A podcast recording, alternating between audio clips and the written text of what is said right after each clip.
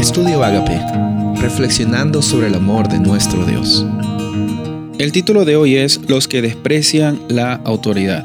Segunda de Pedro capítulo 2 versículo 9. Sabe el Señor librar de tentación a los piadosos y reservar a los injustos para ser castigados en el día del juicio. Si te pones a leer este capítulo de Segunda de Pedro, el capítulo 2, el contexto es eh, sobre personas que se hacen llamar profetas o maestros o personas que en su total capacidad de poder decidir por Dios, ellos llegan a reconocer de que no quieren saber nada de Él.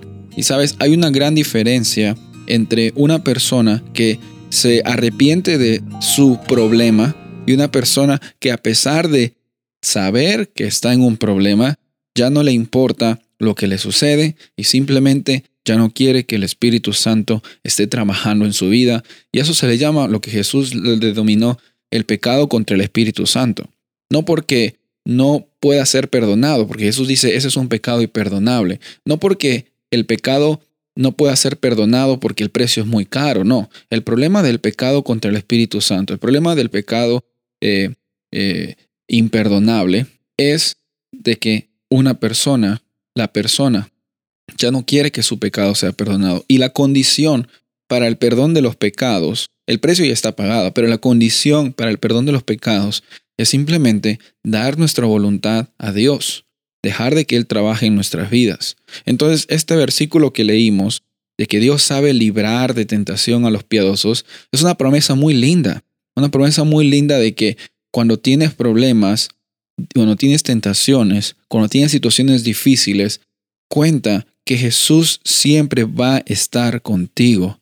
Yo quiero decirte en esta ocasión de que a veces este versículo como que suena un poco fuerte en la segunda parte, dice reservar a los injustos para ser castigados en el día del juicio. Y ahí se viene la pregunta, ¿quién es injusto? Y también se viene la otra pregunta, ¿quién es justo? Porque si se habla de justicia, no hay un justo, no hay ni uno solo. Entonces, ¿será de que eh, vamos a ser todos castigados en el día del juicio? La palabra aquí para injusto no es una persona que nunca se ha equivocado. Porque, otra vez, lo voy a repetir, no hay nadie en este planeta que nunca se haya equivocado. No hay nadie en este planeta que nunca haya tenido un error. Muchos de nosotros no hace falta mirar mucho hacia el pasado y nos damos cuenta las cosas que hubiera hecho. Ay, la, la malogré, qué, qué, qué cosa la que hice. Y a veces te causa vergüenza, a veces te causa miedo, a veces te causa temor.